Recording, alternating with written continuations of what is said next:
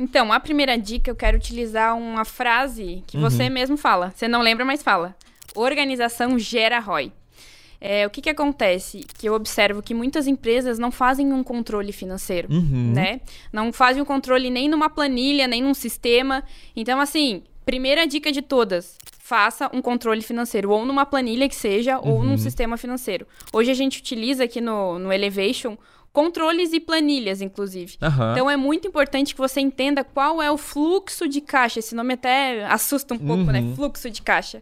Mas basicamente é saber o que entrou, né, de receita e o que você tem de despesa. Uhum. Tenha isso muito claro, porque senão você não consegue, é, às vezes, ter uma oportunidade de comprar, sei lá, algum equipamento, Uhum. é, ou investir, sei lá, num novo funcionário. Se você não tem isso muito É. bem claro, você não consegue evoluir nesse- nessas questões, né? Não tem como você tomar uma decisão de, de con- contratar um funcionário, por exemplo, sem ter isso. Sem ter. né? é, sem crescer, né? Exatamente. Então, assim, você, ah, será que eu devo contratar uma pessoa? Será que eu devo comprar mais estoque? Será você tem que é, olhar para suas finanças, que ali estão as respostas. Então, você não pode comprar na emoção, e acontece com muita gente, né, Fer? Vou Sim. comprar algo na emoção, vou ampliar a empresa na emoção, e aí acontece que começa a fechar no vermelho, porque ele não tem uma simples planilha, né? Planilha. Quando a gente fala em planilha, não é aquela planilha complicada que tem vários. Talvez algo básico como entrada, né? Que, que elementos básicos você considera uma, uma planilha financeira, assim? Basicamente, o faturamento bruto, Uhum. as despesas e o faturamento líquido.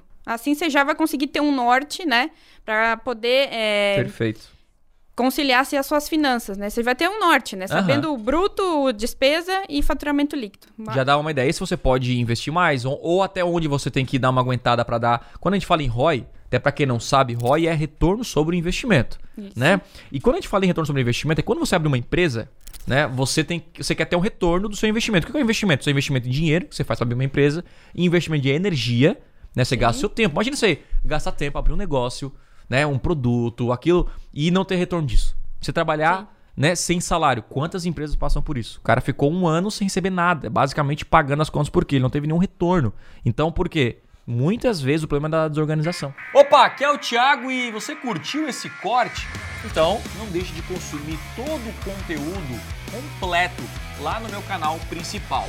Então é o seguinte, clica no botão aqui embaixo, na minha descrição, vou deixar o link dessa aula para você aprender com profundidade a dominar as maiores ferramentas de vendas da internet. Lá no meu canal principal tem os conteúdos completos para você então assistir e de fato aprender o que precisa ser feito para vender muito mais na internet. Então, clique aqui embaixo, eu te espero lá no canal principal. Valeu!